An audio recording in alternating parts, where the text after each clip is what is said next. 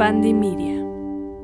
Hello Amix, bienvenidos a un episodio más de Mi Humilde Opinión, el podcast donde hablamos de moda, estilo, tendencias, chismecito y más. Y hoy toca desahogarme, porque ustedes ya saben que miren, mi bodega no es pecho, mi pecho no es bodega. Mi pecho no es bodega y tengo que sacar esto que me está me encarcomiendo el alma. Vamos con la musiquita, me relajo y empezamos.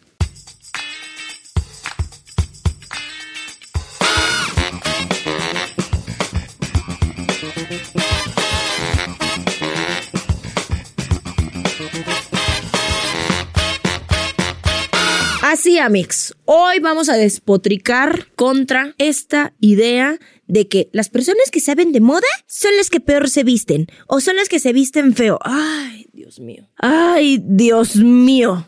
Ya estoy harta, harta, harta de los videos en TikTok y en todas las redes explicando justamente la curva de la innovación, de que no sé qué, de que no sé cuánto. A ver, eso es algo que yo ya había hablado, ¿no? De, de estas cuestiones en las que puedes ser una persona incomprendida en el mundo de la moda, ¿no? Porque a lo mejor estás innovando, porque a lo mejor estás más adelantado, pero ay, Dios mío, ya con esta onda de, es que se viste feo y se viste bonito, eh, es reduccionista, es un pensamiento reduccionista, Amix, o sea, nada más dejarlo entre que algo se ve bonito o entre que algo se ve feo. Para empezar, ¿quién determina lo que es feo? ¿Cómo se determina lo que es feo? Algo que es feo. Porque todo eso va a depender de, de, de, la persona. Fíjense, si nosotros nos vamos así a lo primero que encontráramos en el Internet, ¿no? Pensando, ¿no? ¿Qué es lo feo, justamente, ¿no? Se dice que es todo lo contrario a lo bello. O sea, todo aquello que influye en nuestro interior de forma negativa y que nos retrae, que afecta nuestro ánimo, que es todo aquello considerado como deforme, incorrecto, desordenado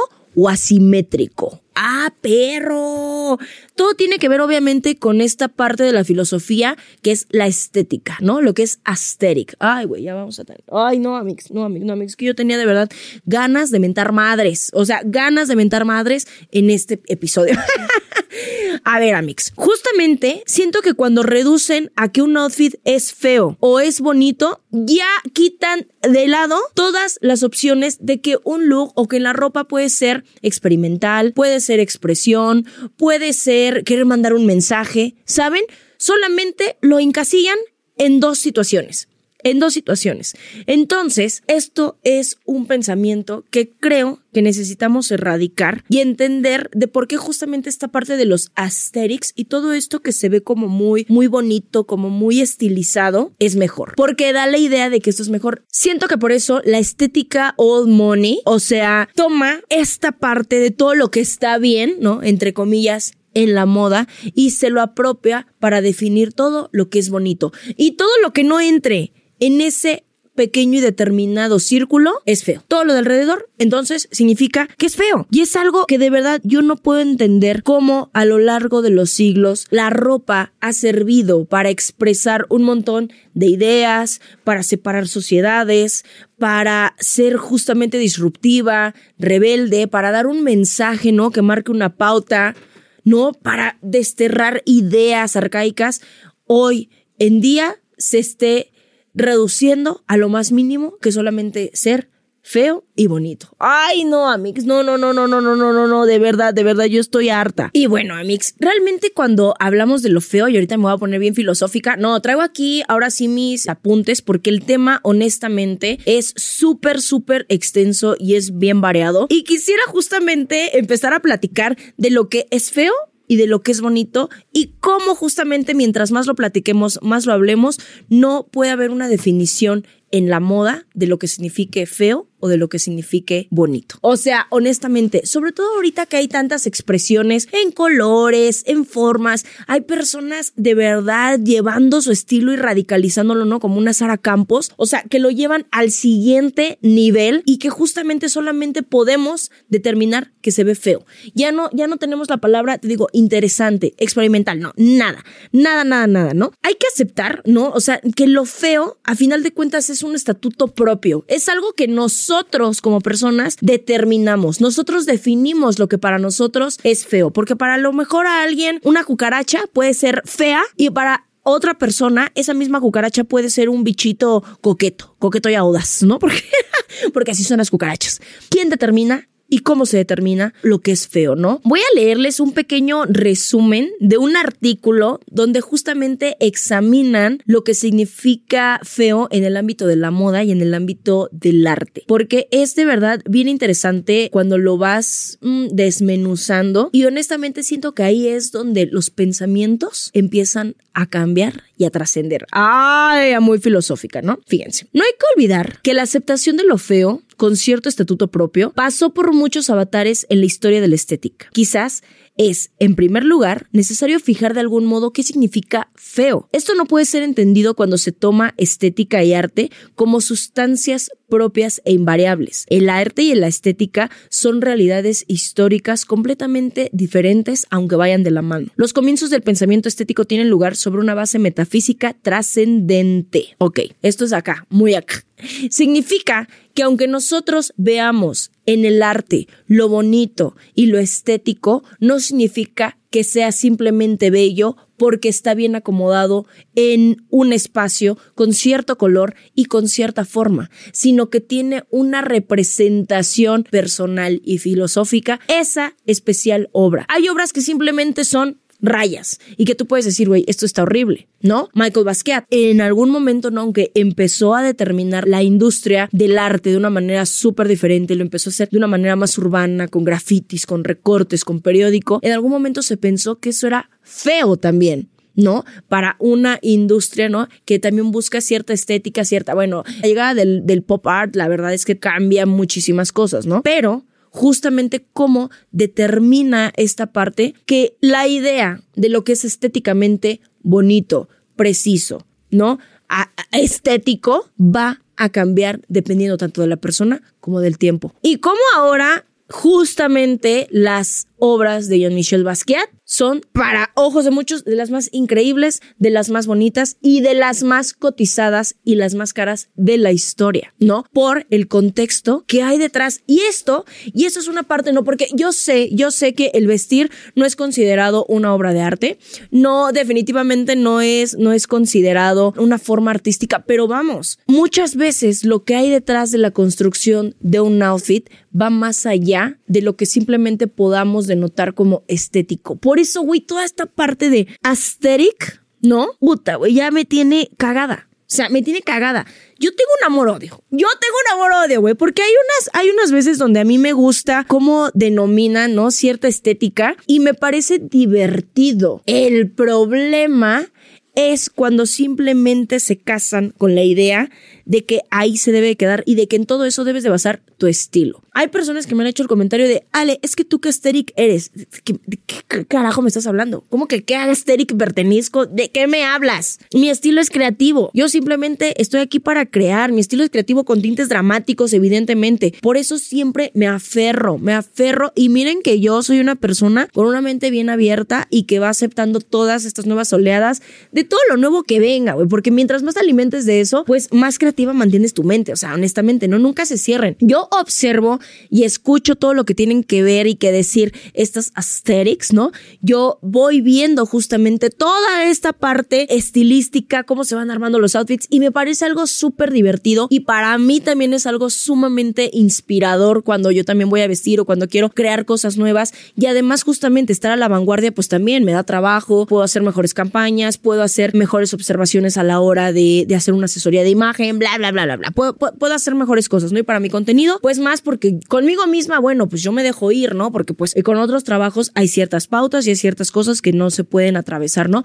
Pero conmigo, mira, yo me voy como hilo de media. Y les voy a decir algo, Mix. No les voy a mentir. Hay veces que yo me he limitado en cosas que quisiera experimentar con mi propio estilo y con mis cosas por justamente pensar que me voy a salir de esta normativa y de esta estética en la que me va instalando ni siquiera yo, la gente en las redes, porque de ahí no te puedes salir, porque de ahí no puedes hacer, no manches, la vida es una gama de verdad de colores, de días diferentes, de climas, de situaciones distintas como para limitarte solamente a quedarte en un lugar y en un espacio delimitado O sea, de verdad, de verdad, de verdad, de verdad es increíble. Lo que me molesta con las Asterix justamente es que la gente no se da cuenta de lo caro y de lo absurdo que es llevar una estética que dura un tiempo súper corto y que es la misma industria de la moda quienes están empujando esto. ¿Para qué? Para que cada semana quieras cambiar tu estética o tu forma de vestir constantemente. A mí es algo que ya estábamos, que ya hemos hablado, ¿no? Hace poco, ¿no? ¿Dónde sale esto de lo bonito y de lo feo, de la asteric y de todo? Número uno, es una oleada como muy grande que viene de TikTok, de YouTube, sobre todo de TikTok, ¿no? De estas generaciones que están haciendo como contenidos de moda. Y veía que justamente una chica, ¿no? Mencionaba, ¿no? Que las personas que se visten feo son las que más saben de moda. Y yo, mira, fría me quedé. Fría me quedé cuando yo escuché tal, tal, tal, tal absurdez, honestamente, ¿no? Porque ella solita delimitó lo que es bonito y lo que es feo. Después va explicando un poco de la, de la curva de innovación. Ya hemos hablado de la curva de innovación, de cómo están aquí los innovadores, ¿no? Los que se atreven a hacer las cosas, los early adopters, ¿no? Que son los que rápido ven a la persona que innovó y que dices, ah, no manches, lo toma y lo empiezan a ver y ya cuando llega a la punta, ¿no? Donde ya todo el mundo ya lo tomó, donde ya todo el mundo ya lo hizo como parte de su día a día y los letargados. Generalmente los letargados, ¿no? Los que llegan ya a la última ola, ya lo que llegan al último, que ya son las personas sí que más juzgan y por general, por norma general, son las que menos les interesa o saben de moda, ¿no? Pero yo creo que esto es tan absurdo, de verdad tan absurdo como ¿quién mide cuánto sabes de moda? ¿Cuánto debes de saber de moda? ¿En dónde se hace un examen de sapienza de la moda? Carajo, la moda no es cultura básica, no es canasta básica de, del aprendizaje en México ni en el mundo, ¿saben? Sigue siendo algo muy nicho, sigue siendo algo muy específico, sigue siendo algo para unos cuantos. Entonces se me hace como muy tonto tomar esa medición, ¿no? Ay, tú te vistes horrible porque no sabes de moda. Uy, es mamón. O sea, seas mamón. No es la base, no es una necesidad, no es algo que te pueda hacer trascender en la vida, ¿no? Y ojo, que yo, que a mí la moda sí me ha hecho trascender, claro, porque es mi vida, porque es mi pasión y porque yo llegué a ella, pues sí, de, de, una manera privilegiada también, ¿no? O sea, dentro de los privilegios que no tuve, el tener el privilegio de poder acceder a una revista de moda cuando mi mamá eh, pudo alcanzar, ¿no? Cierto estatus económico diferente al que tenía, bueno, ya eso me abrió las puertas de un horizonte súper diferente, ¿no? Para mi vida, para mi camino, para mis deseos, para lo que yo quería hacer, ¿no? Pero hoy en día todavía exigirle a la gente que se vista de tal o cual manera y juzgarla, ay, no, es que tú no sabes de moda. Como les digo, ay, es que es un tema bien complejo, es un tema a debatir bien amplio y me encantaría tenerlos aquí, miren, para aventarnos una, una platicota de esto. Pero es como les digo, ¿qué es vestir feo? ¿Qué es vestir bonito? ¿Qué lo determina? A mí reducir la moda a que simplemente se ve bonito y se ve feo, de verdad es la, la, cosa más estúpida que de verdad podemos hacer a la hora de tratar de encontrar nuestro estilo, porque siento que eso ya termina delimitando tanto la creatividad como todas las formas en las que muchas personas se quieren arriesgar en la moda y como todo lo reducen a se ve bonito y a se ve feo y si no llegas a este estándar de que es bonito y que es asteric, ya no funcionó. Tu outfit ya no sirvió. Tu outfit ya no está chido.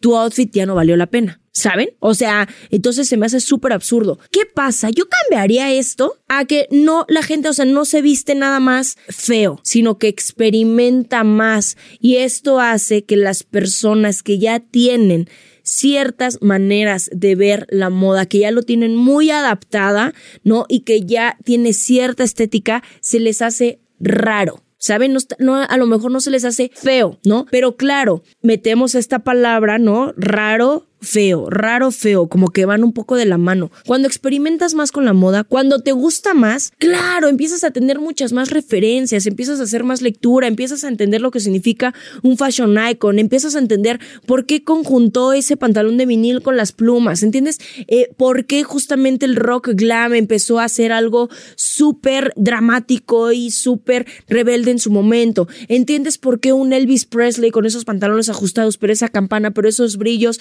fue algo totalmente innovador en su momento, ¿sabes? ¿Por qué los Beatles empezaron a hacer esa primera boy band, ¿no? Y cómo fue cambiando y cómo fue trascendiendo. Claro, te empiezas a empapar de muchísimas cosas y empiezas a querer experimentar, pero no vas metiéndote a tu closet diciendo, hoy me voy a vestir feo hoy me voy a vestir feo porque yo sé más de moda. Güey, es que me hasta decirlo suena pendejísimo. No vas pensando eso. Vas abriendo tu closet porque vas abriendo tus horizontes, vas abriendo tu panorama y vas diciéndote a mí mismo, te vas diciendo a ti. Hoy quiero experimentar y quiero ver cómo esto que le funcionó a lo mejor a esta persona y a este fashion icon, cómo funcionaría en mí. ¿Por qué? Pues nada más. Porque sí, porque puedo, porque quiero verlo, porque quiero experimentarlo, porque quiero jugar, porque quiero ver si, si esto me funciona y puedo experimentarlo de otras maneras, y puedo adherirlo a mi día a día, ¿saben? Pero siento que casarte con esta idea de que la moda todo el tiempo tiene que ser estética, delgada, bonita, ¿no? Limita en todos, en todos, en todos los sentidos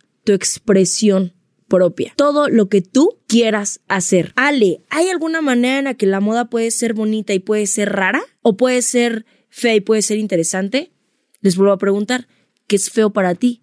¿Qué es interesante para ti? ¿Qué es diferente para ti? Ay, no, Amix, es que de verdad a mí me surgieron tantas cosas por decir cuando yo vi esta sandez, porque lo bonito y lo estético lo vas determinando tú mismo. Tú lo defines y es tan amplio como el arte. Es así, es tan amplio. Una misma prenda no va a causar las mismas emociones para ti que para tu hermana, que para tu prima, que para tu abuelita, porque incluso todo lo que nosotros definimos como bonito o como feo lo va determinando la sociedad, la edad, nuestros gustos propios, todo. Por eso es que les digo, el estilo es algo propio y que ustedes de alguna manera sí se aferren a estos estilos personales, no una estética, porque ustedes ya lo saben. Si ustedes aferran una estética, pero si ustedes son inteligentes y la desmenuzan, van a encontrar a qué estilos personales determinados pertenece esa estética y entonces con qué van a poder jugar, entonces qué van a poder utilizar ya de su closet que ya tengan sin necesidad de ir a comprar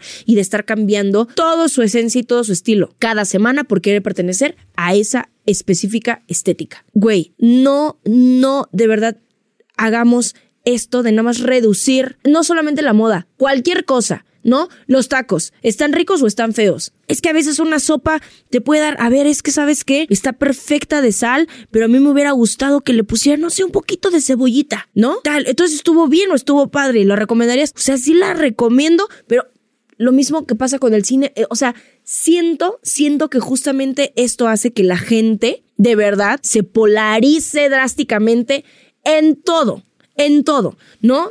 Vamos a poner un ejemplo, ¿no? Un crítico de cine da su opinión de cómo él lo percibió, porque lo que él vio significó y lo vio de una manera diferente a como lo va a ver otra persona, ¿no? Y es ahí donde vienen nuestros pendejos, donde, pues está horrible porque yo ya la vi y a mí no me gustó y está bien aburrida. Para ti, para ti. Pero a lo mejor para esta persona esta película fue una fantasía y le removió y le recordó cosas. Lo mismo quiero que entiendan que pasa con la ropa. Y esto es algo que utilizamos y que proyectamos y que realmente salimos con eso a la calle diario, diario. Como sea una opinión y una película la puedes ver tú encerradito en tu casa y no hay problema.